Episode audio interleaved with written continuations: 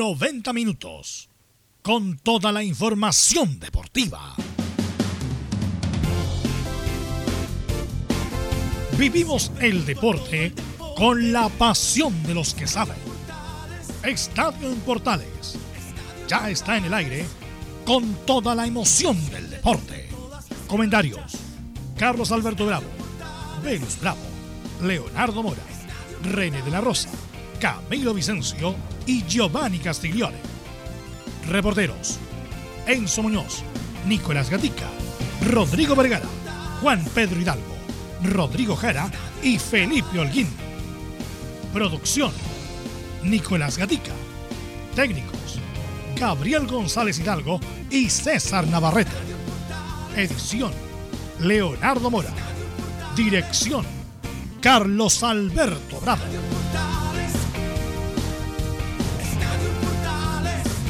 Estadio en Portales es una presentación de Ahumada Comercial y Compañía Limitada. Expertos en termolaminados decorativos de alta presión.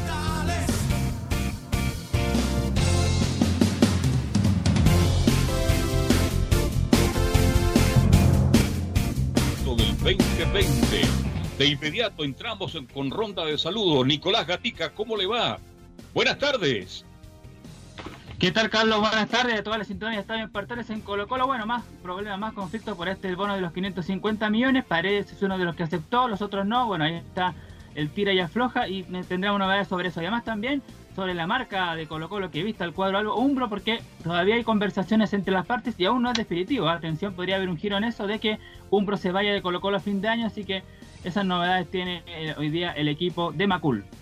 Sí, disculpa Nicolás, no es que no haya aceptado a Paredes, lo que pasa es que el bono ese de, los derechos de imagen, él, según la crónica de Julio, quería repartirlo entre todo el plantel y algunos otros jugadores se opusieron a eso, que era parte de su renta individual, pero eso lo vamos a comentar después. En extenso, en un ratito más, toda la información de Colo Colo con Nicolás Gatica. Don Enzo Muñoz, ¿cómo está usted? ¿Qué novedades tiene la Universidad de Chile? Buenas tardes, Carlos Alberto. En Universidad de Chile vamos a revisar las declaraciones que dejó una entrevista a, Rodrigo Goldberg que alabó a Hernán Caputo. Dijo que tomó un fierro caliente que muchos no quisieron. Así es, Hernán Caputo, el actual técnico del cuadro de la de Chile. Y estamos con Felipe Holguín. ¿Qué novedades, Felipe, en la Universidad Católica? Muy buenas tardes, Carlos Alberto, y a todos los oyentes de Estadio Portales.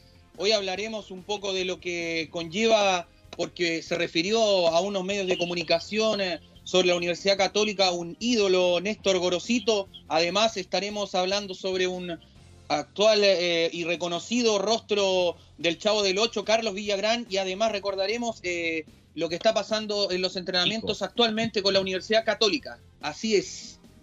Perfecto. Y ahora saludamos al destacado árbitro internacional, es árbitro FIFA, don René de la Rosa. ¿Cómo le va? Buenas tardes. Gracias siempre con su presentación tan característica, don Carlos, hacia mí.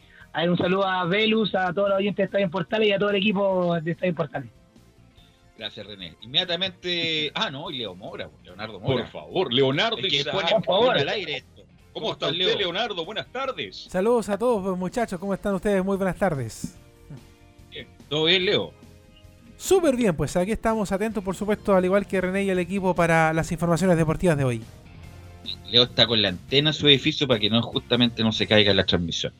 Inmediatamente vamos a ir con los titulares que lee, por supuesto, Nicolás Gatica. Vamos entonces con los temas de esta jornada de día miércoles, ya mitad de semana aquí en Estadio en Portales. Vamos con nuestro fútbol donde hay consejo de presidentes, el primero en la era Milad justamente para tratar la vuelta al fútbol. Además hay que recordar que la mayoría de los clubes están entre la fase 2 y 3 casi pasando a la 4. Los que ya le iniciaron hace rato fue Guachipato, ¿eh? que ayer jugó dos amistosos ante Ñublense, en uno ganó 7-0 y en el otro empató 1-1. Lo negativo fue lo de San Marcos de Arica, que desvinculó a tres jugadores por incumplir los protocolos sanitarios. Internacional, esta jornada vuelve a los octavos de final de la Europa League con dos chilenos como protagonistas. Hoy, desde las 15 horas, el Inter de Milán con Alexis Sánchez, que podría ser titular, eso está en veremos aún, enfrentará al Getafe de España en Alemania. Sudamérica, en tanto, se confirmó que los equipos argentinos volverán a los entrenamientos a partir del 10 de agosto. Finalmente, una del tenis. Con Cristian Garín entre los sembrados, el US Open 2020 ya tiene definida su lista de jugadores. Esto y más en la presente edición de Estadio en Portales. Yo quisiera partir, bueno, con dos temas para el inicio de este bloque. René, Leo, Carlos Alberto. Primero con lo que pasó en Arica, con la desvinculación de tres jugadores. Y ahí le quisiera preguntar, siempre los, los asados, ¿ah? siempre los asados son responsables de grande indisciplina del fútbol, por lo menos. Siempre, les asado siempre una instancia, sobre todo para el fútbol, René, que estuvo ahí metido en el fútbol profesional, de camaradería, de acercar a las partes, de conocer otra dimensión del otro, pero también, tal la historia del fútbol chileno, René, que los asados es el germen para la, la indisciplina después, posteriormente, a- a- hasta altas horas de la noche, no fue la excepción lo de Arica, eh, lamentablemente no respetaron el protocolo y el detonante fue que trajeron un amigo, una amiga trajo una champaña, según el MOL, el reporte que hace MOL, y el presidente de Arica, que es bien particular, el señor eh, Ferri me parece que se llama, eh, los desvinculó. ¿Qué te parece, René, esta medida tan drástica del presidente de Arica? La verdad de Luz es, eh, en realidad, es verdad, no es eh, algo nuevo que eh, algunos jugadores, sea de Santiago, sea de provincia, sea de- en que eh, la diferencia la hace en las condiciones que se encuentra el país, que se encuentra el mundo, y la irresponsabilidad de jugadores profesionales. ¿Cómo se pueden llamar jugadores profesionales y los cuales esto es el mejor ejemplo?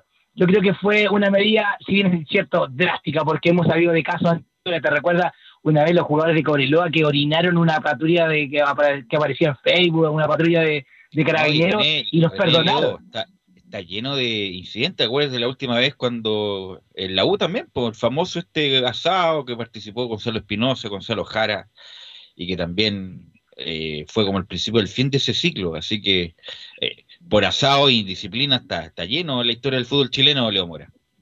Sí, pero acá hay un aliciente diferente a lo que a los otros incidentes que ya conocemos que tiene que ver con un tema de la cuarentena. O sea, eh, se le está pidiendo a toda la ciudadanía que eh, tiene que respetar la cuarentena y, y de un momento a otro estos jugadores salen, se despreocupan, pierden todos los conductos regulares. Recuerdo, recordemos, Velu, que lo hemos hablado no solamente esta semana, sino que todos los días, de que la NFP está haciendo un plan para poder volver al fútbol. Entonces, que, los jugadores no estén respetando todas las condiciones de seguridad, de salud que tienen que hacer, es para simplemente llegar y desvincularlo porque significa que los jugadores no les interesa, no están, primero no les interesa la vida, porque no se están cuidando su salud, y tampoco les interesa lo que les están diciendo eh, sus propios dirigentes, su propio cuerpo técnico, y hacen lo que quieren. Entonces, es una forma de tomar la- la- las cartas eh, en la mesa ¿no? y decir, bueno, eh, pónganse de acuerdo, ¿quieren jugar? ¿Quieren ganar plata? ¿Quieren que la pelota vuelva a rodar? Sí, bueno, entonces respeten. Si no, bueno, muchas gracias. Totalmente de acuerdo. Creo que lo dijo muy bien usted, Leonardo. Falta de profesionalismo. Claro, cuando decía, ¿y por qué se juega en Europa? Porque están en Europa. Son otras formas de vivir, de asumir responsabilidad, sobre todo me refiero al fútbol. Es un hecho lamentable. Yo comparto plenamente con el presidente Arica que lo haya desvinculado.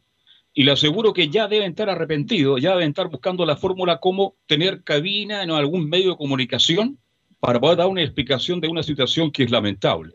Yo estoy de acuerdo con el presidente Arica, creo que bien castigado, se le rescindió el contrato, ¿no? Sí, así, por ejemplo, Juan Pedro nos indica también por interno, claro, que fueron echados porque estaban en cuarentena, eh, los vecinos reclamaron porque estaban bebiendo alcohol y se metía mucho ruido, y sobre todo por el ingreso de una señorita, qué sé yo, eh, y fueron finiquitados.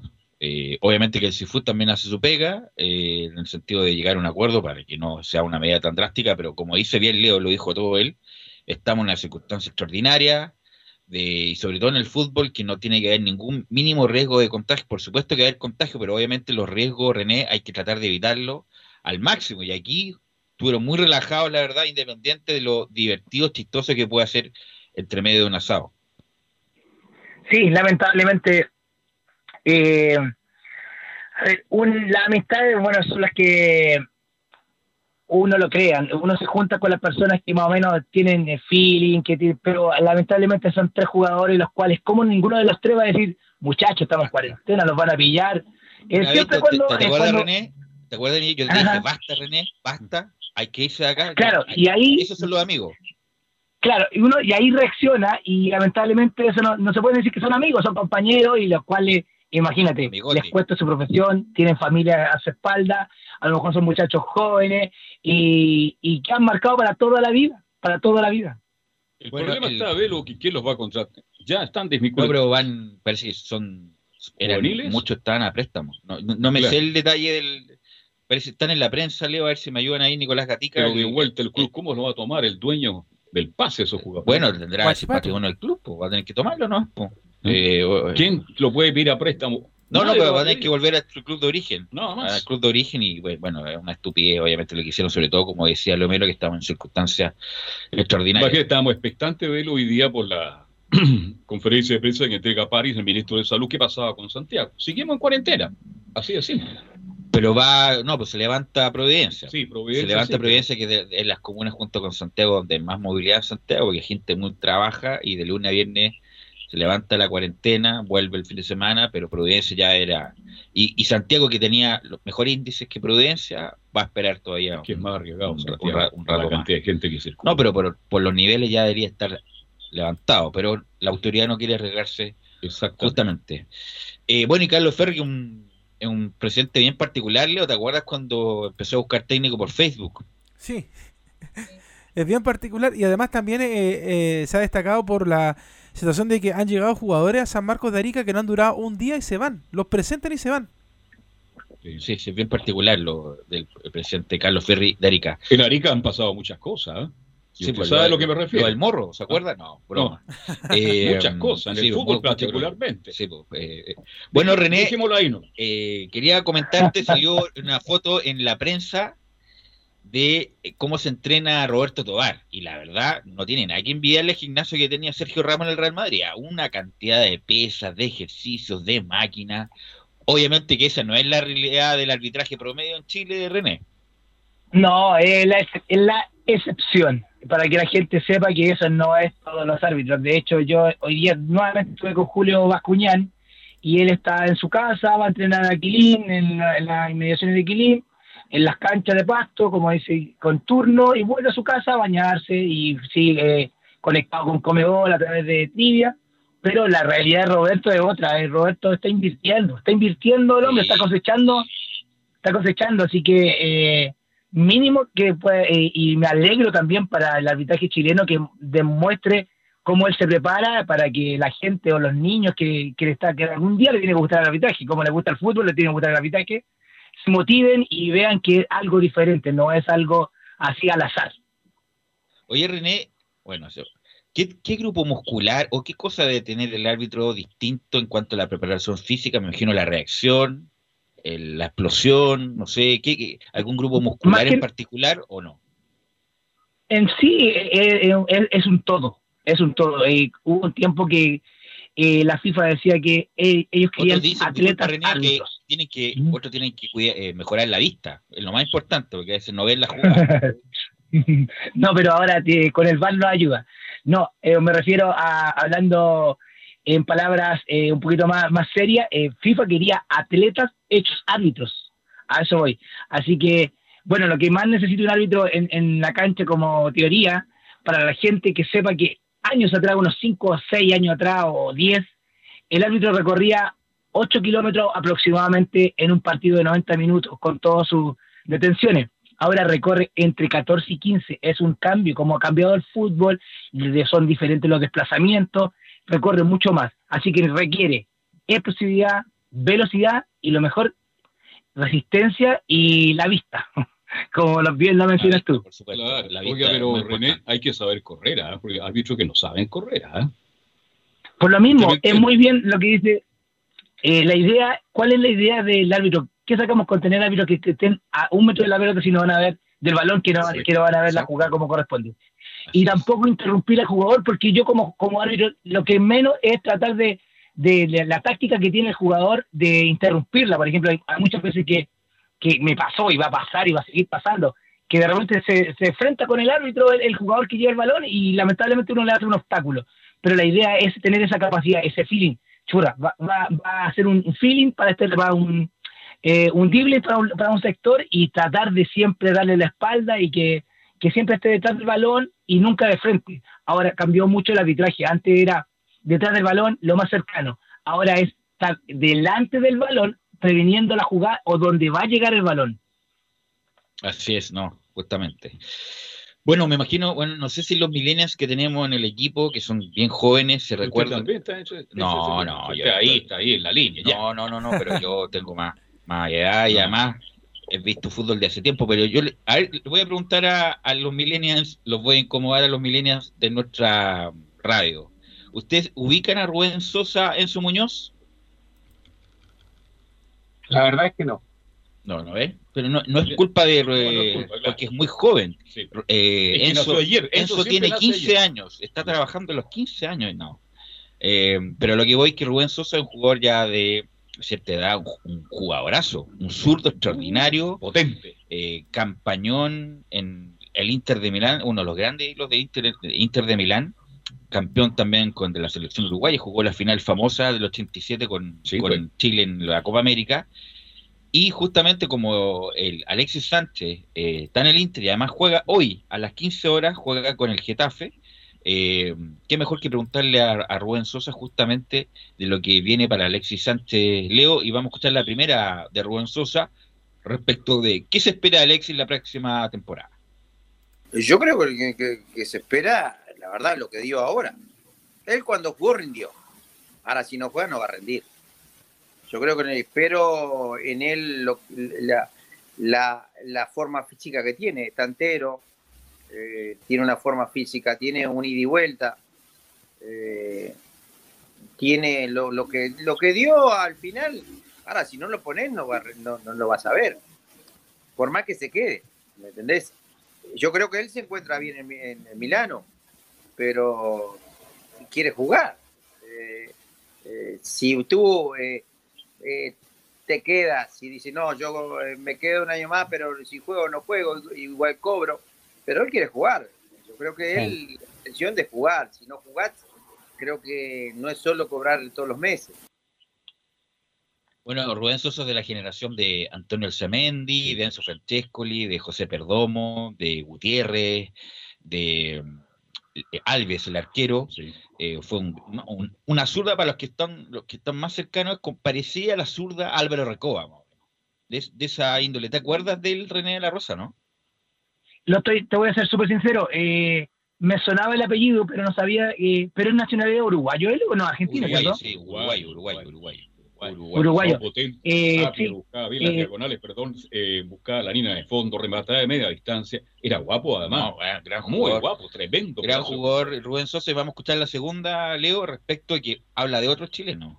De Arturo Ideal dice que tiene sangre uruguaya. Creo que tiene la sangre uruguaya. No sé si nació.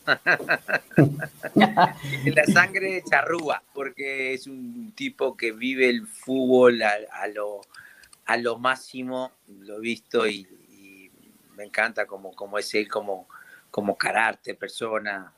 Eh, de repente el árbitro eh, cobra, eh, termina el partido y él sigue corriendo y él te mira y, y no quiere perder a, nada. Eso es lindo. El uruguayo también es parecido a él. No, no quiere perder. Para él no está el, el jugar para, para perder. Y creo que también ha alimentado un poco el, el fútbol chileno, que, que es bueno tener eso. Eh, es bueno tener un capitán como él o es bueno tener un jugador porque entusiasma, entusiasma. No solo eh, es jugar y divertirte, obvio, pero tenés que tener un carácter. Entonces, eso es muy bueno. Siempre, jugaba, jugaba siempre, era el titular. en un equipo tenés que tener jugadores como él. Vamos a seguir escuchando a Rubén Sosa para darle la bajada posteriormente, Leo, y que nos ha- habla justamente que va a ser muy extraño todo respecto a las clasificatorias sudamericanas. Es extraño porque tú imagínate que para, para ir a un mundial de repente te vienen de Europa y tienen que, que pasar el, el problema del virus, eh, de repente te vienen de Europa y tienen, tienen que estar 15 días en su casa, o tienen, eh, por ejemplo, acá en Uruguay se está haciendo muchos controles y por suerte estamos mejor, pero es bravísimo. Y tú dices, bueno, jugamos con los nuestros y no es lo mismo, sí, aunque tenemos, pero no es lo mismo tener a, a gra- grandísimos campeones en Europa y no puede traerlos, o de repente vienen eh, una semana y tienen que estar en casa tres días. Eh, es, complicado, va a ser complicado, no va a ser fácil.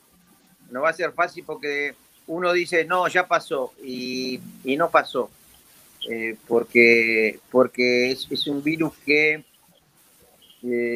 por lo que veo yo, es engañoso. dice que en el frío te golpea más y golpea ahora en España con el calor. Eh, es complicado. Bueno, tú lo ves viable, René. Por ejemplo, se hablaba, estaba viendo un programa argentino que eh, respecto a la eliminatoria, como que la idea es que todos los jugadores europeos que están, que, son uruguayos, chilenos, argentinos, se, va, se vayan en charter de un punto, inmediatamente vayan a, su, lugar de destino en un charter vuelo directo. ¿Tú lo ves ¿Es viable eso, René, o no? Sí, yo en un programa anterior eh, te mencioné los costos en realidad que, de que implica lo que es el fútbol, pero yo creo que esta instancia como se está viviendo he cambiado un poquito ya la mirada y yo creo que es lo que más corresponde con toda la situación que se está encontrando a, través de todo el mundo, en aparte del fútbol no está ausente de eso. Así que no, yo creo que está viable llegar a ese grado y a ese costo también, porque muchos deportistas se deben preguntar, pero ¿cómo tanto dinero se invierte en algo como tan popular? Pero el fútbol es así. El fútbol es así. Así, y bueno, va a tener que haber la forma justamente para evitar las contagios. ¿A usted le gusta esa fórmula? Es la una... para, traer a los jugadores de Europa. Eh, claro, sí, va a tener que ser así y además eh, va a ser sin público. Entonces la localidad, Leo, va a perder relevancia, porque obviamente lo que juega la localidad, el público, el fervor, la pasión, la presión, eh, así que la localidad va a quedar a segundo plano justamente porque se va a jugar sin público la Copa Libertadores, la Sudamericana y, y las eliminatorias, Leo. Mira, eh, cuando yo estuve confinado fuera de Santiago, eh, pude ver algunos partidos de la, de la Bundesliga, que, fue una de las primeras que, volvió. Y era, era raro, o sea, vi unos partidos de, del Schalke, del Dortmund. y, y, ciertamente esos partidos son entretenidos por el tipo de fútbol que es el fútbol alemán, rápido, agresivo pero le faltaba el condimento de, del público, faltaba ese, ese condimento también de, de los mismos técnicos gritando desde, desde las bancas, dando indicaciones, lo de los compañeros también que, que uno muchas veces ve cuando hay temas con los árbitros o entre los eh, jugadores del equipo rival. Eh, la verdad es que en algún momento se hace incluso más lento, más, más eh, insisto, es un clima extraño y obviamente todo esto marcado, ciertamente Velus, René Carlos, por el tema del, del, del coronavirus, pero la verdad es que incluso eh, si eh, le pudiera poner un epíteto, y, quizás puede sonar grosero, podría decir que se ve fome. Imagínate acá en, Sudamérica, que en Sudamérica, de hecho, eh, Carlos, lo hemos hablado montones de veces, mm. el, fútbol de acá es, mucho más dinámico, o sea, las hinchadas tienen un protagonismo bien importante en la presión, por ejemplo, cuando hablamos de Boca, por ejemplo, esa presión que tiene la bombonera, o, o lo que pasa, no sé, en el Mineirao, cuando se juega allá en Brasil. Entonces, la verdad es que es difícil, va a ser muy extraño este, este retorno. Yo creo que para los mismos jugadores, eh, yo no sé si va a ser bueno o malo no tener la presión de, de la gente cuando se jueguen, por ejemplo, los clásicos o las mismas clasificatorias eh, rumbo a Qatar. Entonces, la, verdad es que es un clima muy enrarecido el que se está viviendo estos días, sobre todo acá en Sudamérica, que el fútbol es distinto, la pasión es distinta de, de ver el fútbol. Yo estoy de acuerdo cuando tú dices fome demasiado fome. Imagínate un partido de Palestina. más fome todavía. Más fome todavía. estar más solo A nivel de selección, Chile, bueno, juega bien porque tiene buenos jugadores, pero el público es fundamental. Pero no va a estar el público. justamente por la circunstancia que, que traemos no, no va a poder ser. Eh, y vamos a escuchar la última de Rubén Sosa, Leo, que justamente habla del, pues, porque si Chile eh, inaugura la eliminatoria, el debut es justamente con Uruguay le preguntan a Rubén Sosa cómo era el partido contra Chile. Antes Chile venía al Estadio Centenario y venía con ilusión y la gana de ganarnos y no han, no han ganado, de verdad. Yo he jugado, era difícil ganar, eh, perder con, eh, ganarle a Chile. O si no nos ganaban, nos empataban. Eh, hoy en día, el que viene al Estadio Centenario, por la, racha que llevamos y porque la Celeste tiene un respeto enorme, este, cuando vas a un mundial que no me toque Uruguay, y antes, no, que me toque Uruguay, que le hacemos tres. Eh, y, va a ser un partido difícil para los dos. No es que Uruguay, por, por lo que ha ganado y todo, va a ser favorito, pero eh, antes se nos complicaba. Hoy en día no quieren jugar contra Uruguay, pero son, son partidos de, de jugarlo, son partidos de que este, son partidos de que los dos juegan al fútbol eh, y pueden ganar los dos, pero es que no se sabe cómo, cómo se va a arrancar, no se sabe cómo van a llegar los jugadores y eso, eso, eso también va, va, va a influir mucho. Así es. Eh, bueno, Chile nunca ha ganado por eliminatoria en Uruguay. No, ha empatado. Eh, el, el primer único punto que tenemos es con Bielsa. Sí, pues. Cuando tuvo- Salas. estuvimos cerca ya, Sí, eh, cerca. lamentablemente dejó muchos pasos al final esa selección y Abreu hace el empate después de una muy buena jugada de Carlos Villanueva por izquierda, mete un centro muy bueno y aparece el gran Marcelo Salas para marcar. Eh, Ha tenido partidos dos muy buenos Chile con Uruguay, pero siempre ha perdido 1-0, 2-1, muy estrechos, muy disputados. Me recuerdo uno también con Juvenal Olmos, donde el Calú le hace un gol, cuando se le suelta, me parece que Murilera. Eh, pero Chile después pierde, pierde 2-1. Eh, ¿Estará por ahí, René? No, a ver si para ya despedirlo, porque bueno, se le cortó la comunicación, a ver si tenemos la chance de, de volver. Nicolás Gatica juega el Inter de Milán, ya hay formación titular. ¿Por qué no me lo indica Nicolás Gatica? Sí, exactamente. Eh, tenemos la formación titular del cuadro de Inter. Ya vamos a darla si está Alexis o no. Va a jugar con el 1 Handanovic, 2 Godín, 6 de Brick, 20 95 Bastoni, 33 de Ambrosio, 23 Varela, 77 Brozovic, 5 Ga- Gagliardini, 15 Young, 9 Lukaku y el 10 Lautaro, ¿no va Alexis? No va Alexis a la banca, entonces vamos a que esperar el segundo tiempo para ver si tiene la chance. Partido único, octavos de final y después juegan cuartos de final. Ojalá que le vaya bien al Inter, ¿no? que bueno, que ya se definió que eh, Alexis Sánchez va a jugar en los próximos tres años en, en el Inter. ¿Se irá Lautaro Martínez o no? No se sabe, pero es la novela del verano, que se va, que no se va, eh, un buen jugador, pero a lo mejor le faltaría un año más al Inter para mejor llegar, dar el salto a, a otro gigante de Europa. Vamos a ir a la pausa, Leo, y vamos a volver con Colo Colo, porque Colo Colo está en la noticia, bueno, ha sido noticia prácticamente toda la pandemia, así que volvemos con Colo Colo, la Huila Radio Portales le indica la hora. Las 2 de la tarde.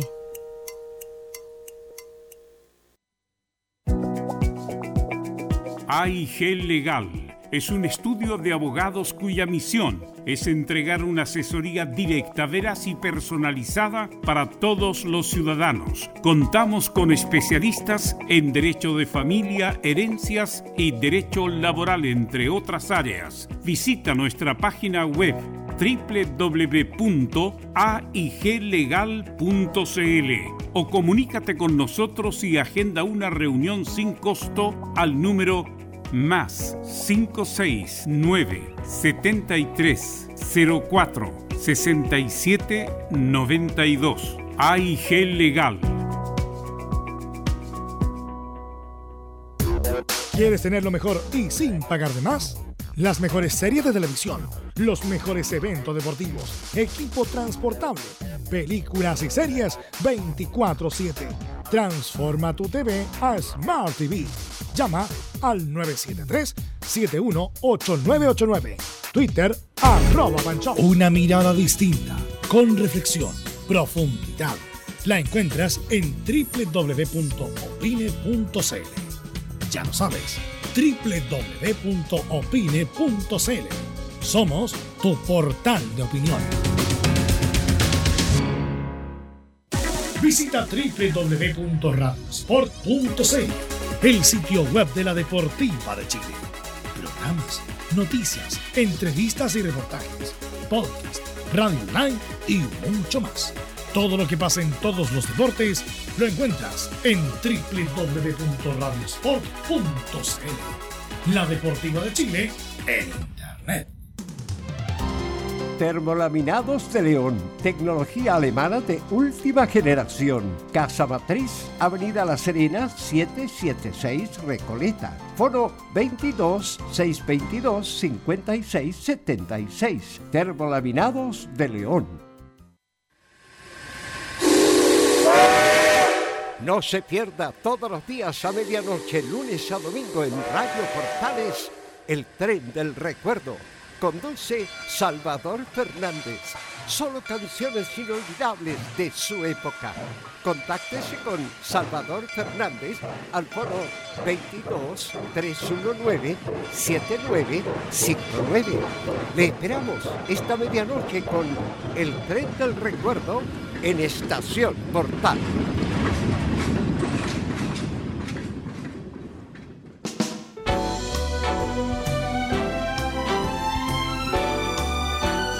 Radio Portales, en tu corazón, la primera de Chile.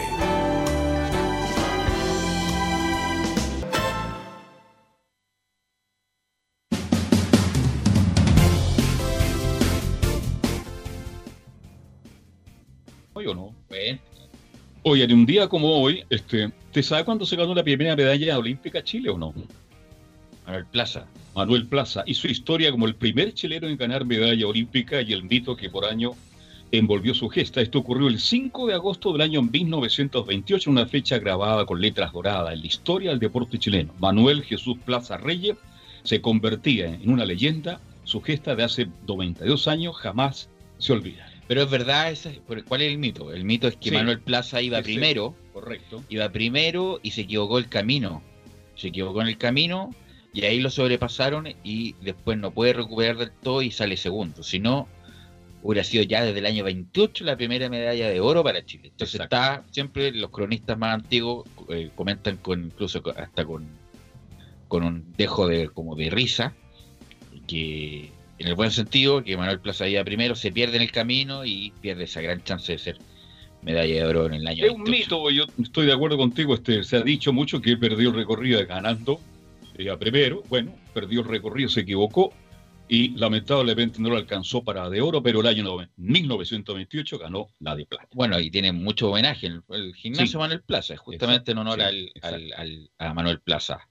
Y el que no pierde el camino nunca es Nicolás Gatica, que nos va a informar de Colo Colo y toda su actualidad. Sí, de hecho, muy bien ahí, Carlos Alberto se me adelantó porque justamente iba a comentar ese dato que Manuel Plaza había ganado la primera medalla olímpica para Chile, así que ahí muy bien. Y otra cosa, una efeméride en el equipo de Colo Colo puede ser importante o no, puede ser una, una anécdota más que nada, pero de todas maneras, igual a los hinchas eh, podría oírla por lo menos, porque el 5 de agosto del año 2009, Colo Colo pasa a la historia por ser el primer equipo profesional en jugar un partido oficial en Rapa Nui.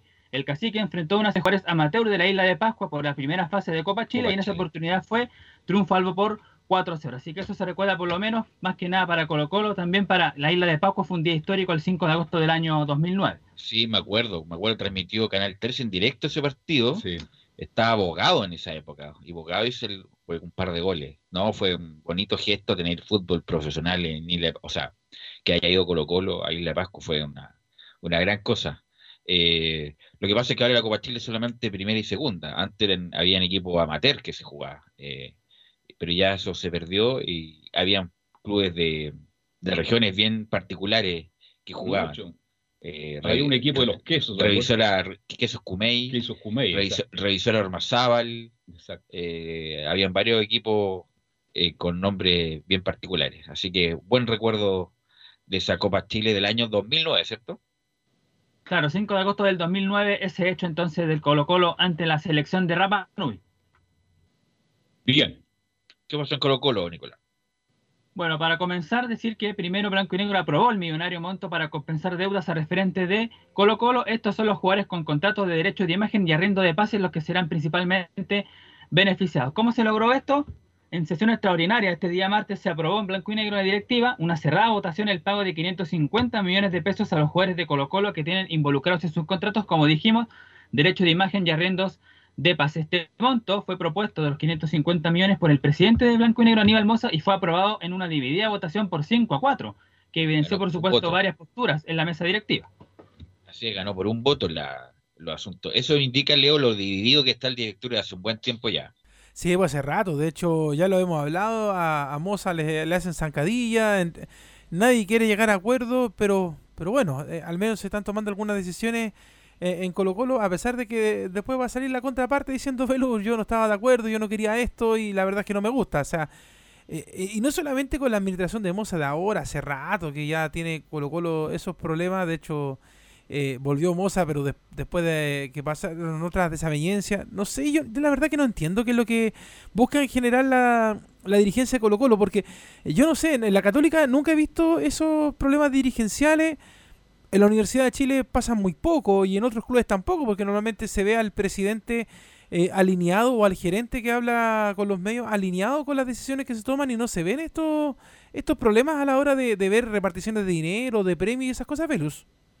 Es como que se boicotean ellos mismos respecto a la gestión. Eh, por supuesto que hay en todos los lugares, hay grupos, en la U también hubo grupos, pero eh, eso de boicotearse permanentemente la gestión, bueno, pasó con lo del, contrato de marca deportiva, que después nos va a indicar Nicolás Gatica, que hubo como un, un, una reversa respecto a eso. Pero bueno, todos sabemos lo que pasó con Gabriel Ruiz la llegada de él, después la salida de él, la llegada de Moza, lo de Mike Nichols, que le bajan el, le bajan el pulgar respecto de su remuneración. Así que bueno, el único que pierde con esto es Colo Colo.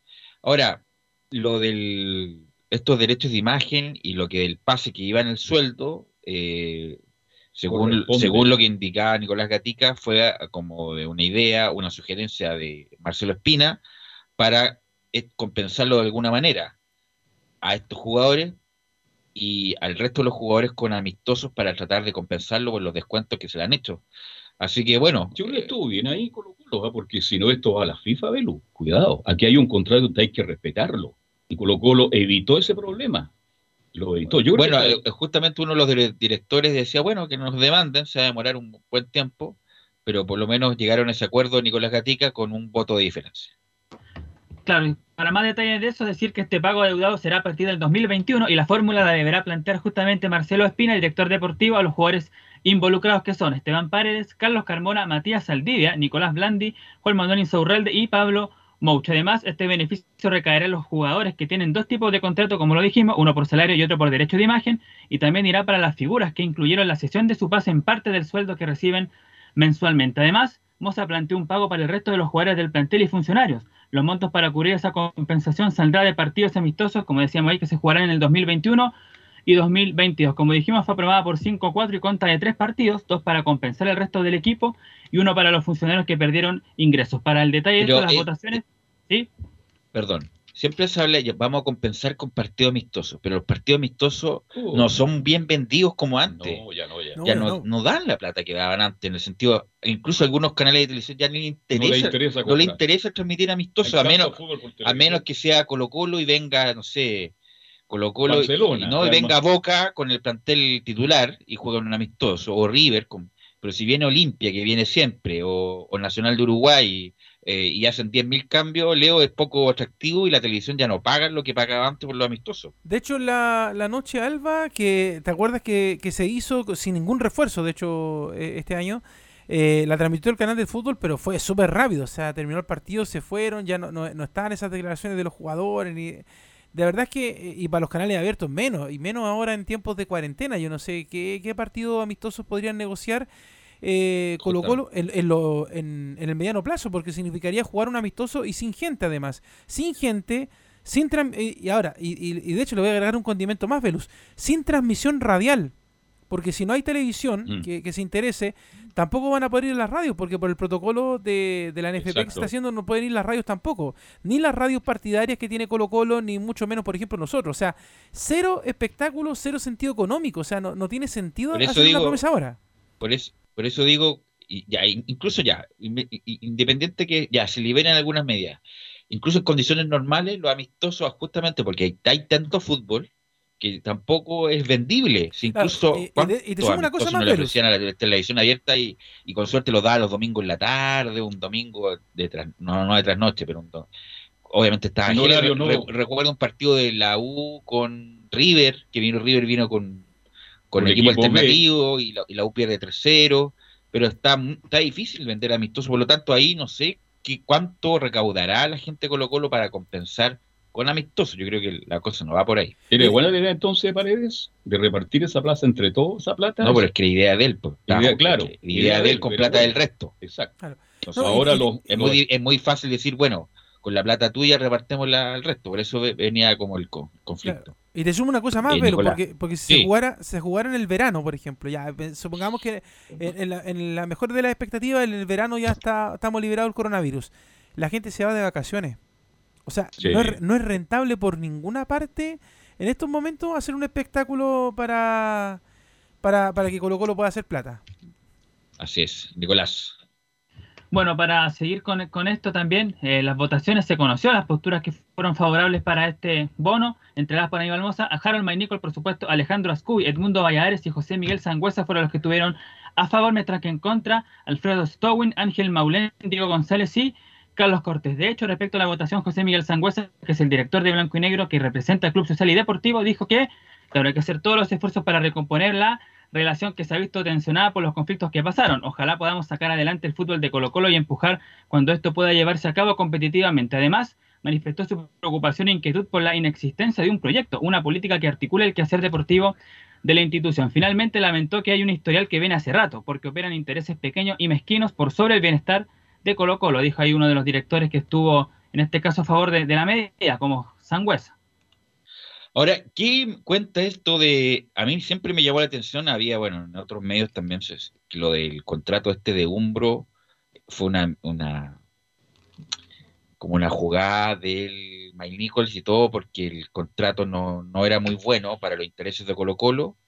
Eh, y ahora sale una declaración, no declaración, pero eh, gente oficial de Umbro que no quiere romper el contrato con Colo Colo, quiere seguir con Colo Colo y más, y si hay que poner más plata para seguir, la va a poner. ¿Cómo es la historia, Nicolás Gatti? Claro, exactamente. Bueno, ya se había dicho de que en diciembre terminaba contrato anticipado. De hecho, uno termina el 2022 recién, pero se había dado que iba a terminar de su relación anti- anticipadamente por algunos problemas que había entre justamente la marca deportiva y Colo Colo. Pero claro, ahora Umbro reconoce acercamientos con Colo Colo, pero niega intervención de la casa matriz en Inglaterra, porque se había dicho que desde Inglaterra, que, que donde, como dice ahí, la casa matriz estaban dispuestos a intermediar, pero no, eh, no son ellos, sino que la marca en sí, la que está, digamos, en Sudamérica, es la que justamente eh, está dispuesto a conversar con el cacique, pero también la filial chilena y con el bloque de la Unidas Vial en blanco y negro. Así que por lo tanto, claro, va a seguir, dice, aquí está. Información finalmente fue desmentida desde la misma matriz británica de la marca deportiva, afirmando que no es efectivo que estén pensando en intervenir o que hayan contactado siquiera a blanco y negro. Además, negaron cualquier problema de liquidez por parte de Comercial Deport Limitada, que es la empresa que maneja la franquicia de Umbro en nuestro país, y que incluso se haya enviado una carta por parte de Comercial Deport Limitada pidiendo disculpas al presidente del directorio, directivo o gerente general de Blanco y Negro. Sin embargo, sí hubo acercamiento de Umbro con Blanco y Negro, pero desde su filial chilena. El receptor en estos diálogos fue Carlos Cortés. ¿Quién es Carlos Cortés? Director de la concesionaria del bloque vial y designado por Gabriel Ruiz Tagle. Fuera de eso, no hay ninguna comunicación con la matriz inglesa de la marca. Sí, pero es muy raro porque cuesta. Las marcas tienen que competir y Colo es un grande de Chile, un grande de Sudamérica y cuando uno, lo mismo es que cuando se tiene la cartera de alguien, de un cliente importante, se anota una estrella. Entonces, a mí me llama la atención cómo Umbro, independiente de los problemas, producto de, la pandemia, que Colo Colo no ha jugado, que no ha podido ver retorno de su publicidad en todo este tiempo, por supuesto, si estamos todos en la normalidad, como soltara tan rápido a Colo Colo, que justamente es uno de los equipos estrellas de Sudamérica para rentabilizar su marca, vender camiseta y todo lo demás, que, que lo haya soltado tan rápido y ahora parece que están reversando. Están revisando definitivamente, creo que algunas partes se apresuraron, lamentablemente, pero va a llegar la orden de allá, de Inglaterra, tiene que llegar allá la orden. El Pero ellos bueno. dijeron que no, porque no era de la orden de Inglaterra. Pero imagino que los ejecutivos de esta parte de Latinoamérica estarán conversando, viendo lo que es Colo Colo. Ellos saben lo que es Colo Colo. Ahora, Colo Colo vende más camiseta que la U. Mire la pregunta que hago. No. No sé, pues no sé, pero da lo mismo esa. Colo Colo junto con la U, para no poner en ese plano, es de los que más venden. Claro. De las más venden en Sudamérica también. Entonces, y cuesta mucho una marca que se adjudique la, la cartera de un de Colo Colo, de la U, qué sé yo, de River. Entonces, me- a mí me llama la atención que Umbro soltara tan rápido, ya listo, eh, no me cumplieron, ya vamos a, a rescindir el contrato. Colo Colo es Cuando hay muchas marcas, pues velo detrás, por lo, esperando mi- la por oportunidad. lo mismo, por lo mismo me llamó la atención que Umbro como que soltara tan rápido esto y, y ahora, según Nicolás Gatica, está reversando la situación y tratando de continuar con el contrato que tiene con Porque Colo-Colo. Adidas está la guaite, para usar un término muy Adidas habían bueno, Harold Nichols también en la cuando estaba en la NFP terminó el contrato con Reebok, parece no o, o era Brooks Leo, Era no me Brooks. acuerdo si era Reebok, Brooks. Brooks, parece que Sí, era. Brooks. Claro, termina el contrato con Bruce, que era un contrato muy malo para la, para la selección, y, eh, y ahora está con Nike, ¿no? Nike. Claro, está con, Nike, el contrato es mucho mejor para la selección. Algo parecido quiso ser la dirigencia de Colo Colo y ahora competencia, ¿eh? Muy fuerte. Y ahora está, claro, y ahora aparecieron, ¿cuántas marcas aparecieron, Nicolás, eh, demostrando interés para vestir al club más popular de Chile? Sí, las marcas son Adidas, Puma, Hummel, Capa, Macron, Yoma, Kelme y Atlética, que es una marca mexicana, son los que todavía están ahí por disputando con, junto con Umbro la opción de vestir a Colo Colo a partir del 2021. Ok, ¿algo más de Colo Colo? Sí, una última, vamos a escuchar a, un histórico de Colo Colo, Raúl Ormeño, que, se refiere a este conflicto justamente del plantel de, de, Colo Colo y también después vamos a hacer algo que tiene que ver justamente con lo de con lo mismo de estos derechos de imagen y todo eso que está en disputa. La primera, la única que vamos a escuchar de Raúl Urmeño, además de decir que fue esto de cortesía de hinchada monumental, que va, recordemos, por portales digital y también Radio Sport. Y escuchemos a Urmeño sobre este tema. Dice, este conflicto entre jugadores y dirigentes creo que se resuelve porque Colo Colo es más grande que todos. No, yo creo que sí. En, el fútbol no hay tanta, tanta drama. Los dramas que, han habido ahora son por cosas normales. Si, si, si, hay un trabajador y hay un, jefe y, no siempre las cosas se dan como uno quiere y esto tiene que ser una de, de cosas contractuales nomás y tiene que, creo yo que tienen que tanto los, los jugadores como, como los directores tienen que tirar para arriba porque Colo Colo es más grande que todo. Raúl Elías, Abraham Ormeño. ¿Usted lo recuerda por, por la patada esa o no? No, por otras cosas. Obviamente que recordaba por esa patada criminal la Branco, se fue mm. criminal independiente de lo chistoso que pueda hacer. Pero no, Raúl Ormeño un buen jugador, potente, potente técnico. Era muy técnico al inicio, después como que. Perdió eso, ¿ah? No, no, perdido, pero se transformó en otra cosa. Eh, un buen jugador, eh, potente, eh, con piernas fuertes, y además es muy importante para el, para el grupo. Siempre los jugadores lo indican que fue muy importante el seleccionado chileno, ¿no? Tiene. Tengo harto cariño, Raúl Elías. Nicolás. Sí, lo último para cerrar el tema anterior, decir dos cosas que Julio Barroso, eh, uno de los históricos de Colo Colo o de este plantel, no es parte de los jugadores que firmó contrato con derecho de imagen, los que sí son, son los que ya mencionamos, Paredes, Carmona, Insaurralde, Blandi, Saldivia y Mouchi dentro de los amistosos, la idea de estos amistosos, sobre todo el tercero, la recaudación sería para los funcionarios de Colo Colo que vieron afectadas sus remuneraciones durante estos meses de la pandemia. Ok, gracias Nicolás. Y vamos a ir con Católica. Vamos a ir con Felipe Holguín ahora, aprovechando estos minutos. Vamos a ir con el informe de Católica. Eh, Felipe. Muy buenas tardes, eh, Velus y a ti de Estadio en Portales. Así es, como lo mencionaba en titulares, eh, Universidad Católica hoy, hoy en día habló, ayer por la noche, bien digo, Néstor Gorosito, quien se refirió al cuadro de la franja. Vamos a escuchar a, a continuación, muchachos, lo que señaló. La Católica es el club soñado, es un club ejemplar en, todo, en toda su forma y el que no lo conoce o el que no ha estado en el club no, no piensa que es realmente tan, tan grande. Lo único que le falta es trascender a nivel deportivo internacional, pero después a nivel social cultural eh, es, extraordinario, tiene todos los deportes, todas las facilidades para poder llevar a cabo un buen trabajo, es muy, es muy linda, muy familiar. Eh, bueno, siempre hacemos la pregunta, Pipo Gorosito ya tiene, no es un no es, longevo en ningún caso Pipo, pero ya pasan los años. Ah, Pipo Gorosito dirigió River, dirigió San Lorenzo, dirigió Tigre. Y le pregunto yo a Felipe Holguín, no, le pregunto a Leo Mora primero. ¿Dirigirá alguna vez la Católica al Pipo Gorosito, eh, Leo? Pipo Gorosito Velus siempre se está ofreciendo para dirigir a, la Católica. De hecho, también se está se, se candidatea para San Lorenzo. Siempre lo en esos dos lados. Para, para los dos lados siempre está, está tirando la, la, promoción, como se dice. ya eh, Porque de hecho allá en San Lorenzo también lo quieren bastante. Y en la Católica, ¿para qué decir?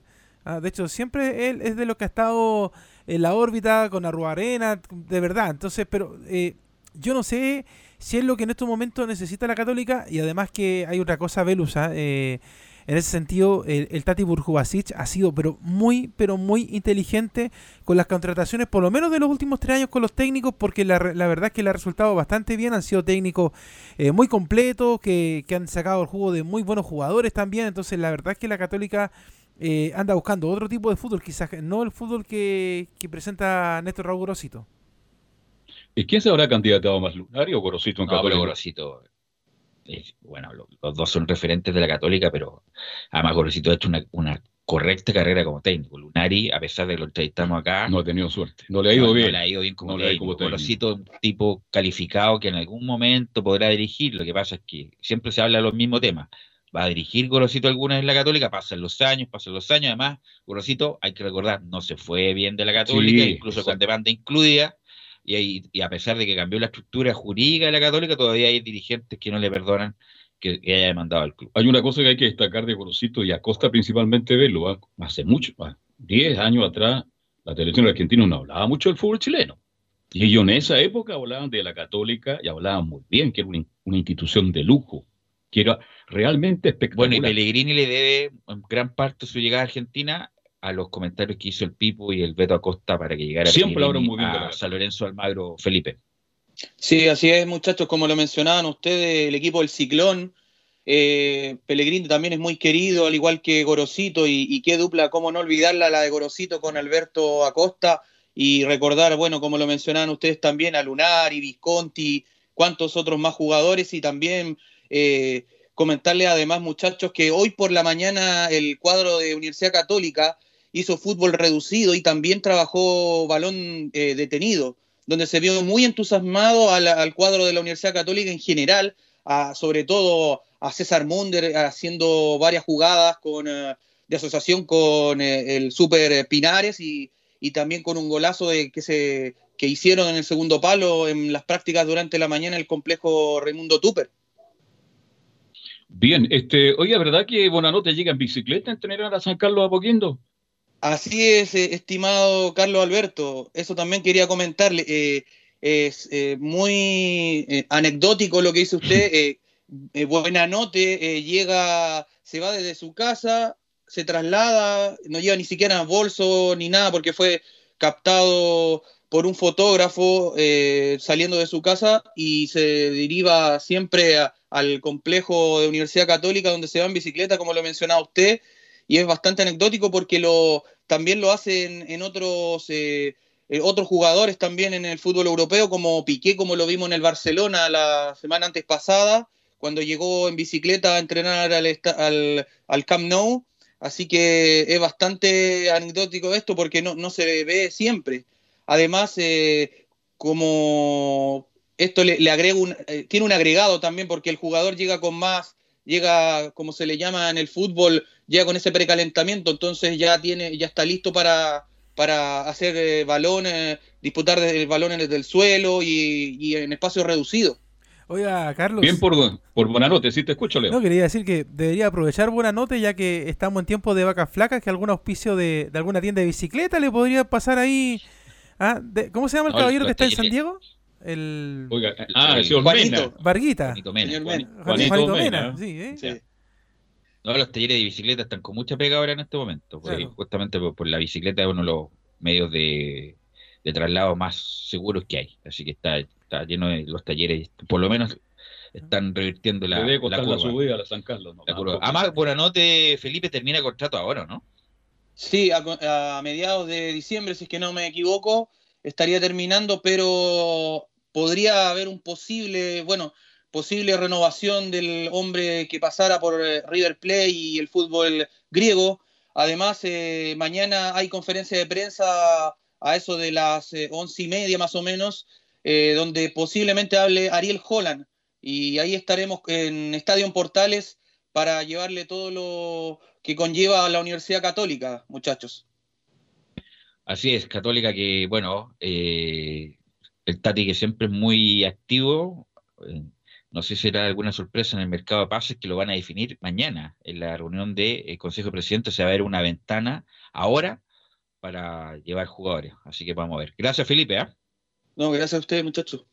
Vamos a chao. la pausa, Leo, y vamos a volver con todo el informe de la U que siempre hay novedades.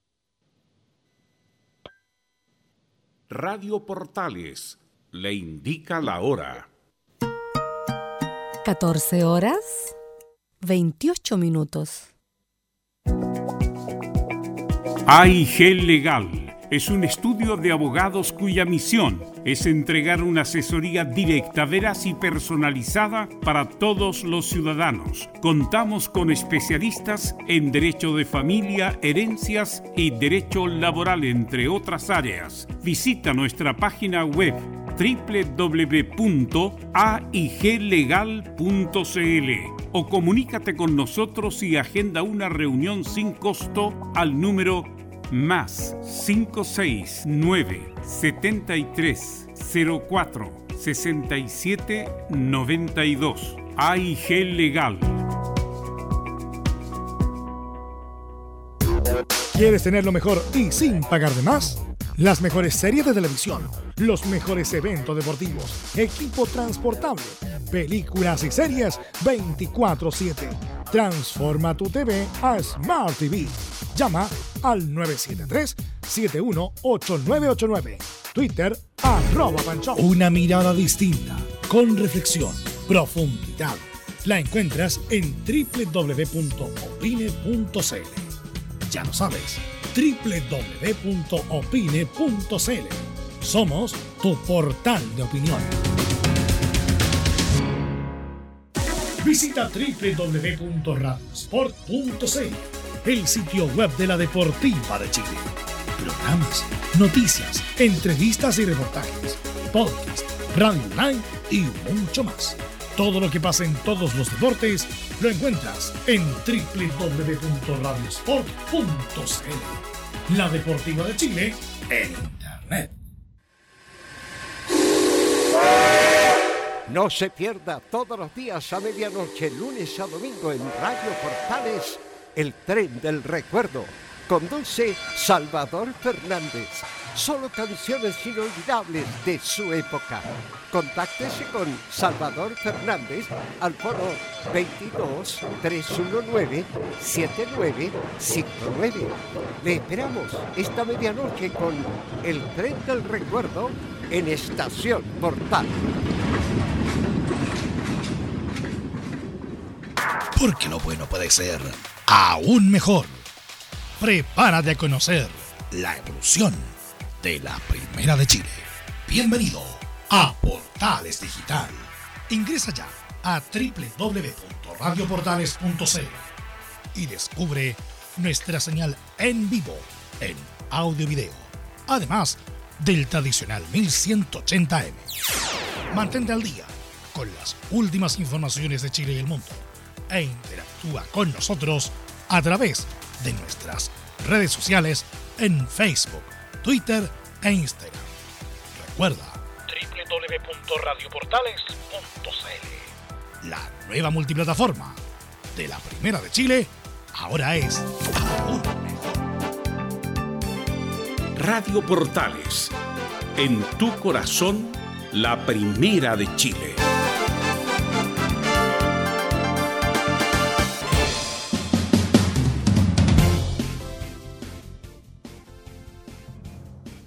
En la casa, lleva mucho tiempo en la casa, bueno, hay que seguir en la casa por un tiempo, bueno, tiene la posibilidad de ver el partido día a las 3 de la tarde, que juega el Inter de Milán con el Getafe, pero lamentablemente Alexis va a la banca. Ahora, señal 2, ¿es bien? Es bien lo transmite, no sé qué señal, pero es bien Ya, seguro. ya. Eh, yo creo que sí, es bien. Yo creo que sí, pero sí, es bien. Muchacho, Sí, sí, del 2, es bien 2. así es. Ya, perfecto, gracias Felipe. Gracias, Felipe. Enzo, eh, ¿qué me indica de la U? ¿Qué novedades de la U? Sí, tal como se lo había adelantado, habló Rodrigo Goldberg, uno de los gerentes deportivos, junto con Superman, en, en- con agricultura específicamente, y se refirió al tema de Hernán Caputo. Casi le tiró una pérgola completa. Dice lo siguiente: Hernán Caputo asumió un fierro caliente que varios no quisieron y tuvo la, valen- la valentía para aquello. Fueron más o menos las- palabras que dijo. Obviamente afirmó otras cosas también, por ejemplo, una evaluación muy buena precisamente sobre Hernán Caputo, antes de, de que al ser consultado como rendimiento, cómo, cómo decía él que, que, había sido el rendimiento de Hernán Caputo durante todos estos meses en Universidad de Chile, que ya está a punto de cumplir un año dirigiendo al primer equipo, dice una evaluación muy buena, nosotros tenemos una comunicación constante, existe una confianza, pero, para decirnos las cosas, pero en lo general estamos muy satisfechos. Logró en un momento muy complejo poner calma, poner una calma que era muy necesaria para afrontar el momento que estábamos viviendo. Fueron más o menos las palabras de, de Rodrigo Golver, derechamente felicitando a Hernán Caputo por haber asumido. Recordemos que era muy interesante ver esa batalla, por así decirlo, porque él se iba a quedar con el puesto de, entrenador de Universidad de Chile. Recordemos que Hernán Caputo primero estaba como interino, luego se le eh, reafirmó en el cargo, por así decirlo, cuando, entre comillas, se cayeron varias negociaciones. Incluso me recuerdo que Superman fue a, Argentina específicamente a buscar técnico, lamentablemente no lo consiguió, se quedaron con Hernán Caputo, y al menos hasta el momento le ha dado buenos réditos. ¿Enzo? Aquí, sí, es Leo. Y en, la, y, en la pérgola, y en la pérgola que le tiró, ¿no le dijo que le habían hecho el contrato definitivo por haber echado a John Herrera de la U? No, no, no está, no está eso, por si perdón la pregunta, Belu, ¿eh? porque tú, tú sabes lo que pasó finalmente ahí, a, pesar de que fue una decisión dirigencial, el que, el que tuvo que ir a quemar ropa en, la, en el tema fue Hernán Caputo. Sí, bueno, Arias, Arias en principio, que fue el primero que sacó Herrera, que obviamente se sostuvo a pesar de la nefasta campaña justamente por haber sacado Herrera, independiente de las motivaciones que puede haber tenido la dirigencia de Heller para sacar Herrera, como ya tenía más arriba de la coronilla, y Caputo con eh, un discurso políticamente correcto también, pues, sostuvo justamente esa decisión.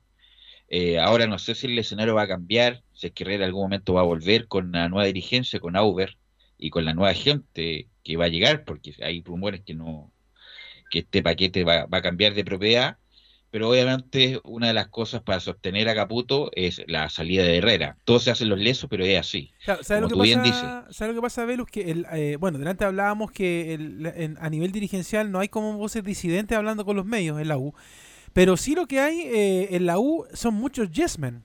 ¿Tú conoces los yesmen? que le dicen que sí a, claro, que le dicen sí a todo, sí señor. Entonces, eh, lamentablemente, por ejemplo, eh, hablamos de los técnicos que tiene la Católica, que son súper buenos, de, hecho, de, técnicos a nivel internacional, ahora eh, tiene a Holland. Pero, por ejemplo, en la Universidad de Chile, bueno, ya sabemos lo que pasó, Alfredo Arias y todo lo que estuvo hacia atrás. No han llegado buenos técnicos, y, otra vez vamos a salir con el tema después de Jorge Sampaoli. Quizás Martín Lazarte algo hizo en el, en el camino, pero también él fue de los que lamentablemente para la dirigencia no era un yesman, era un técnico que, sabía los jugadores que tenía que colocar, y el, rey de los yesmen de la U del último tiempo fue el, técnico cristiano, porque anda por ahí dando vueltas por ahora, no sé si en México o en, Argentina. Eh, entonces la verdad es que la, U no tiene en estos momentos hombres de pesos que, sepan dirigir bien al, equipo, sino que técnicos que, que son es muy fácil de manejar por la dirigencia de la, de la Universidad de Chile. Por eso es que Caputo no cae mal, no molesta. Pero yo no sé si, por ejemplo, pensando en lo que hablábamos ayer un poco con, con Carlos, contigo, Velus, de, de, que la U tuviera una participación internacional, eh, tendría los pantalones como para poder armar una Universidad de Chile que primero, en, en, primera instancia, incluso ni siquiera pensando en el torneo internacional, tenga que ganar la Colo en el Monumental, que de hecho es un tema que ya salió en, en los días previos, ya ahora que se está entrenando otra vez para volver al fútbol. Yo no sé si tiene la Universidad de Chile un equipo para eso, con un técnico capaz de hacer eso.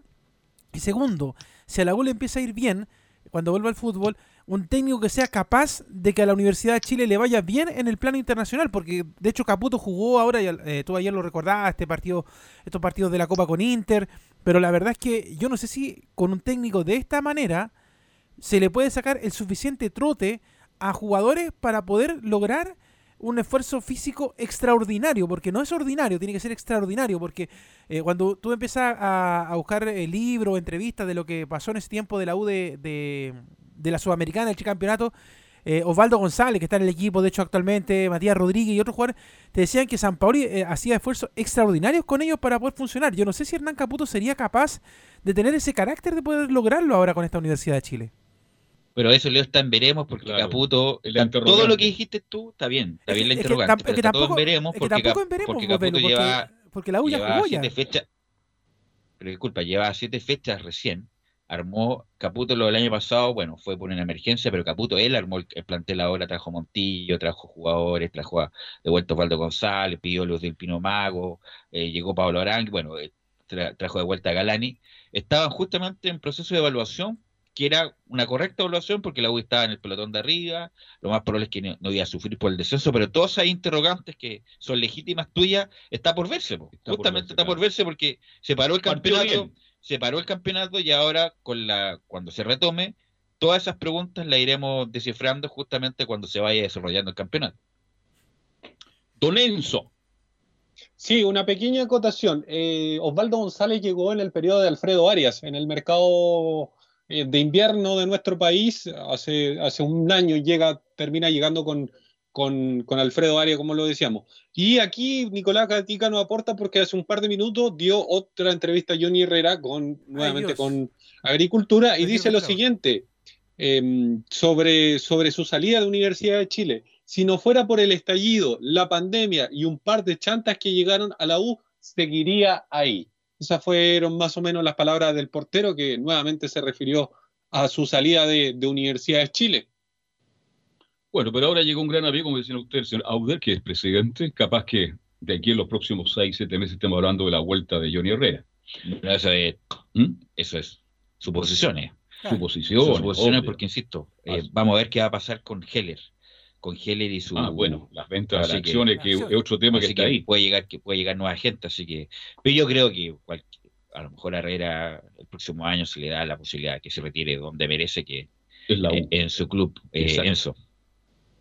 Sí, y una ya, ya para ir dejando este tema, eh, tiene que ver con que ayer, me parece, eh, porque hoy día por lo menos lo publicaron en, sus redes sociales, Universidad de Chile, o parte del plantel, incluso femenino, estaba Bárbara Sánchez, la venezolana jugadora del primer, plan, del, del primer equipo del fútbol femenino, sorprendieron a los hinchas, pero no a cualquier hincha, sino a, los que están, eh, que son enfermeros, que son doctores, a la primera línea de la salud. Y la primera que vamos a escuchar tiene que ver con Hernán Caputo, el hombre que, era cuestionado por Leonardo Mora, eh, que manda un saludo al personal médico derechamente y que les dice y le agradece, por supuesto, su labor durante la pandemia.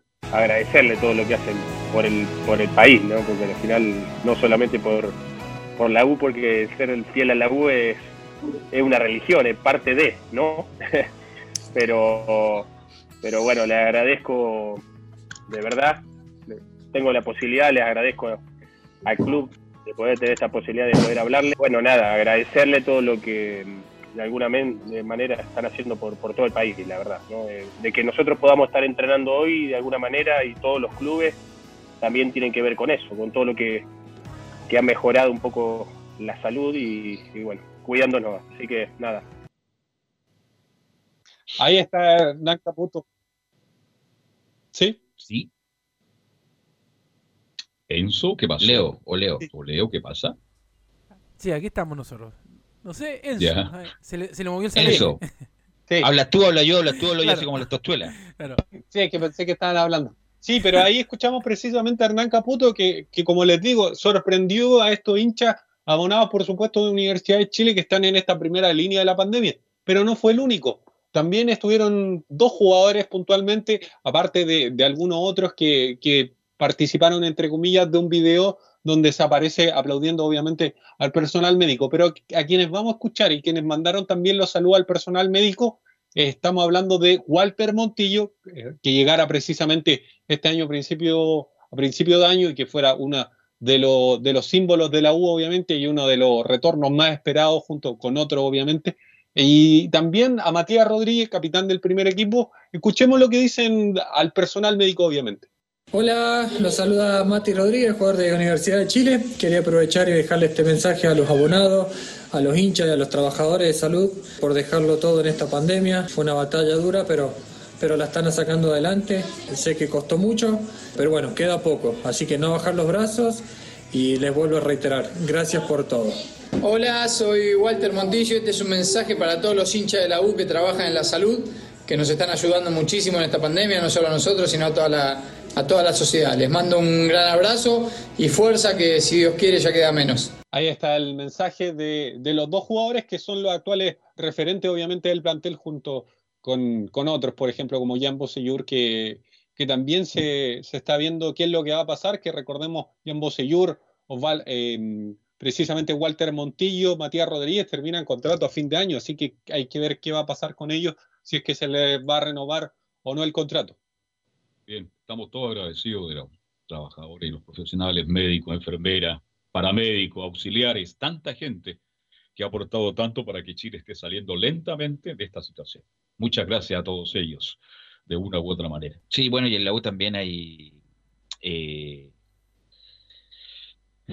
cuestiones contractuales, eh, como, bueno, han pasado cuatro o cinco meses, eh, la U va a tener que definir si le va, qué va a hacer con Pablo Arangui, si lo va a comprar o no, qué va a pasar con las renovaciones de Ovaldo González, de Bocellur, eh, qué va a pasar con Luis del Pinomago, que está a préstamo, eh, qué va a pasar con Ángelo Enrique, si va a continuar en la... Bueno, hay todas las interrogantes que se van a definir si es que hay un buen rendimiento de alguno de ellos para intentar renovarles justamente por el rendimiento, otros a mejor ya cumplieron su ciclo, eh, qué va a pasar con Conejo, que lo hablamos ayer, eh, le tienen una, una, una fe importante a Campos, el arquero, el Campo, en eso le tienen mucha, mucha confianza. Ayer también escuchando a Vargas en, otro, en otros medios también, hablaba muy bien de él.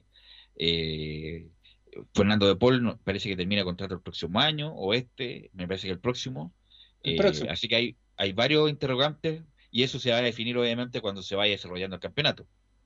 Sí, se nota que, que, le dieron confianza a Cristóbal Campos, recordemos, no quisieron traer al la U derechamente un segundo arquero después de la salida de Johnny Herrera, precisamente para no tapar a, Campos. Está Nelson Espinosa, que es el tercer arquero, que también es, hombre de la cantera y que tuvo pasos, por ejemplo, por, Magallanes.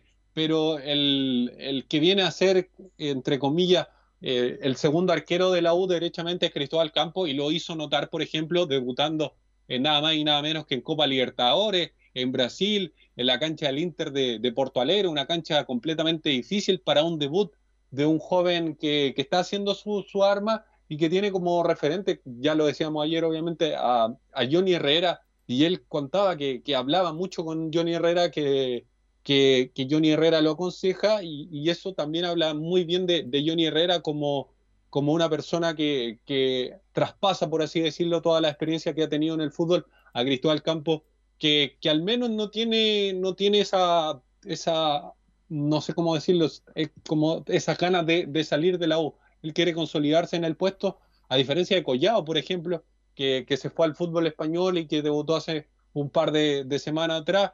Eh, Cristóbal Campos quiere consolidarse en la U y, entre comillas, uno lo pudo ver en el partido contra el Inter de, de Porto Alegre, tiene entre comillas las condiciones para, para poder ser el, ¿por qué no?, el arquero del futuro de la U y, y derechamente, ¿por qué no también buscar algún puesto en la selección chilena. Y además el jugó bien ese día, yo sí. tranquilidad. No, además el, el debut, no fue un debut con cualquiera, pues, fue no, con el, en Copa Libertadores y el Inter. Además, bueno, por la salida de Collao tuvo que como acelerar el proceso eh, Campo. Pero, y además, la U no es de extrañar si es que llega una oferta cuando se reinicia el campeonato por algún jugador, la U lo va a vender, si la U necesita plata.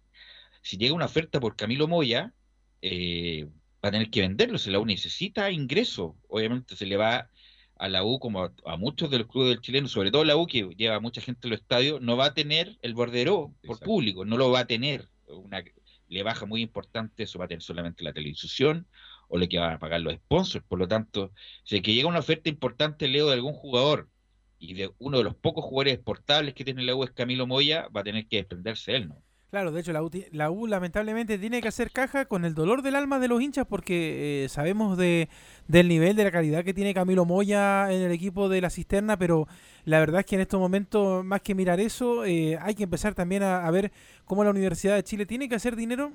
Tiene todo ordenado en temas de pago, pero la verdad es que necesita, por ejemplo, eh, si quieres mantener a otros jugadores de la lista que nombraba Enzo hace un rato, por ejemplo, a Walter Montillo, que lamentablemente la U lo ha podido disfrutar poco, sobre todo este año, pensando en que lamentablemente no, no ha podido jugar por el tema de la pandemia.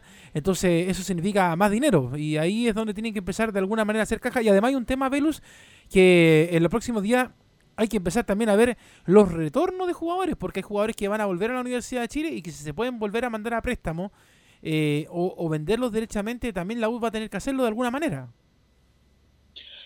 Una Sí, pregunta y lo- bueno, la otra vez hicimos el ejercicio con, con Enzo respecto de quiénes volvían y a ver quién tenía alguna posibilidad de volver efectivamente. Y el único que por lo menos consensuamos era el retorno de Valencia, el hijo del huevo, que juega en la calera, que juega muy bien. El resto, la verdad, o la U los finiquita o los manda a préstamo de nuevo, como por ejemplo el lateral izquierdo, eh, que siempre se me olvida el nombre, el, el que estuvo en San Luis, Leo. ¿Se acuerda usted?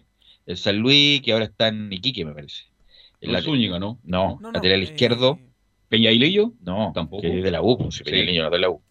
Eh, que es eh, lateral izquierdo, que estuvo en la U, que no rindió y se fue Felipe algo. Sí, sí, me estaba tratando de acordar del apellido de este, de este muchacho, que de hecho... No nos acordamos ni de él, pero Felipe en la. U, Felipe Saavedra, justamente, Saavedra, uno de los... sí. ahí. El morenito, el zurdito, ya. Claro, él, él tiene que volver, Felipe Saavedra me indica Camilo. Sí, Eh, claro, pero hay varios que no, no van a cumplir y la U, bueno, hizo nuevamente malas compras. Un buen muchacho Felipe Saavedra, pero yo creo que no tiene nivel para jugar en la U. Oye, ¿le gustaría la vuelta del, del Colocho Iturra a la U? No. Ya. Volvería mañana mismo, dice, el, mandó recado al Colocho. ¿Le gustaría despedirse? No, pero es un deseo, pues ya se retiró. pero ya. es que- pero es que Por ejemplo, ayer hicieron, un, ayer hicieron un show y los argentinos son muy divertidos. Voy a, puta que son divertidos los argentinos. Ayer en un programa que está muy entretenido, que dan, Entretenido. que dan en la tarde que se llama eh, Presión Alta. Eh, hablaban de la posibilidad de que volviera Ronaldinho al fútbol, al gimnasio, el gimnasio de Maradona. Eso está ahí, Entonces empezaron a... ti- empe- Está ahí, se- justamente empezaron a hablar, tirar las tallas. No, se pone, ha hecho más fútbol en la cárcel que, que, que lo que están jugando ahora, baja 5 kilos y está, qué sé yo. Bueno, obviamente no es el mismo ejemplo de Iturra, pero Iturra ya se retiró. eh, obviamente que identificado con la U, pero, pero ya pasó su tiempo, Leo, ¿no? De hecho, ya la U eh, se arriesgó bastante con Montillo, Velus, porque recordemos que en su paso por Tigre, de hecho, Montillo estuvo lesionado y todo, y, y hace mucho rato que, por ejemplo, Ronald Fuentes también había tenido algunas desavenencias con Montillo por la edad, por las lesiones, y ya la U estaba jugando con, con el fuego ahí, con el tema de Walter Montillo, con pinza. eh, positivamente Walter funcionó, pero la U ya no está para traer jugadores que ya, ya colgaron los botines, ya no, esa, son muy pocas veces lo- que hay equipos que logran que hay jugadores que se vuelvan a colocar los botines y que resulten. Pero en realidad, en el caso del Colocho, por ejemplo, yo le diría, bueno, muchas gracias, no sé, trabaja en la dirigencia, eh, pero, pero, pero no en la cancha, no, no, no como Sí, jugador. sí, sí. Es que él mandó recado por algunas redes sociales. Bueno, pero así el fútbol y el Colocho ya cumplió su ciclo y es parte del Deseo, recuerdo. Son deseo, deseos. A él le quedó, le quedó las ganas de terminar en la U, pero bueno, muchos tienen muchas ganas, pero no, no terminan en el lugar de origen por, por, por X razones. Eh, ¿Algo más de la U, Enzo? No, eso nomás con, con Universidad de Chile, que recordemos sigue entrenando en fase 3 al mando de, de Hernán Caputo ya este fin de semana, o derechamente el día o inicio de la próxima ya debería estar haciéndose los exámenes correspondientes para, para derechamente avanzar a la, a la fase 4 y por qué no tener al- algún amistoso con algún otro equipo, ya que están haciéndose tan, tan populares, por así decirlo, los, los amistosos por, por mientras lo han hecho los cuadros del sur, por ejemplo. Así que hay que ver qué, qué va a pasar con eso, pero, pero a lo menos la U sigue tranquila, no ha tenido ningún caso positivo, así que sigue, sigue cumpliendo todos los prote- protocolos que, que impulsó la NFP. Ahí, Leo, gracias Enzo. Leo, tú que estás ahí todo el día informando y, y- y- estando en la puesta en el aire de la radio, ¿tú tienes algu- al- alguna fecha de ¿Tentativa? tentativa de vuelta al fútbol? Mira, se estaba hablando, eh, por lo que yo estuve conversando por ahí con algunos, de la fecha del fin de semana del 28, 29 y 30 de agosto. Pero como lo hemos conversado, esto tiene que definirse en la reunión de Consejo de Presidentes. De hecho, la U estaba, a propósito del reporte denso, estaba pidiendo que se corriera una semana más eh, la fecha del retorno. Pero eh, y de hecho algunos lo quieren adelantarlo. Algunos eh, otros equipos estaban hablando del fin de semana del, del 21, 15. ve- claro, del 15 y otros del 21, 22, 23 de, de agosto. Pero la verdad es que con el tema, Carlos, de lo que le pasó a, a Curicó Unido, a Melipilla, a Colo Colo, a O'Higgins y con esta indisciplina, incluyendo la de San Marcos de Arica, eh, yo no sé si en realidad Sí. estamos en condiciones como para poder volver a jugar. Pero la fecha eh, que está como fuerte dando vuelta es la fin- del fin de semana del, del 28 a 30 de agosto. Si todos se van a tener que adaptar, eh, como Libertadores va a transmitir solamente en la televisión, las radios no van a poder transmitir, por lo que escuché hoy día en la televisión argentina, y bueno, nosotros también, hay un protocolo, así que ahí vamos a Hay tener que, hay vamos a tener que adaptarnos al, al nuevo protocolo para poder hacer las transmisiones correspondientes. Por lo menos están ¿Qué les parece este incidente entrenamiento que van a tener Serena con Coquimbo Unido? ¿Cómo lo toman ustedes? ¿A Por qué, la- a- a qué se refiere con inédito? Van a entrenar. ¿Está bien? Van a jugar un partido amistoso. Me parece bien. Está bien, ¿no es cierto? Habla del profesionalismo, por la, más allá de la rivalidad, Leonardo, ¿no? Claro que sí, pues. ¿ah? Hay que moverse, así que Coquimbo Unido con todas sus figuras y La Serena van a jugar un partido de entrenamiento y me parece, pero muy, pero muy bien. De hecho, hace rato que, que Coquimbo Unido se, se viene moviendo, Carlos, en eso, pero eh, hay, que, hay que irlo viendo, pues, hay que, hay que ir viendo. Insisto, yo creo que están, están todas las dudas, están, está toda la incertidumbre, pero eh, a mí lo que me da miedo es lo que va ocurriendo eh, con el paso de los días. De hecho, a mí lo de, mm, San Marcos de Arica, me- de verdad que me, me entristece bastante, Carlos, porque uno dice, eh, con todo respeto, hay gente que se está sacando la mugre, más allá del mundo deportivo, y la, y la cosa es que el- a- algunos perso- algunas personas del, del mundo del deporte, del fútbol en este caso, no se lo están tomando en serio. O sea, de, de lo, después de lo que pasó en San Marcos, ojalá que no haya ningún otro equipo que se le ocurra cometer la locura de, de no hacer caso y de no seguir el protocolo. Sí, yo estoy de acuerdo absolutamente con lo que usted plantea. Y estos tres jugadores eran de Huachipato, ¿ah? Así que de vuelta a Lucina, posibilidad de jugar ahí ninguna porque Huachipato ha entrenado muy bien, tiene un buen equipo con el técnico paraguayo, así que les va a costar mucho, pero ya están de vuelta hacia el sur de nuestro país. Mañana, mañana a lo mejor escuchamos a Florentín.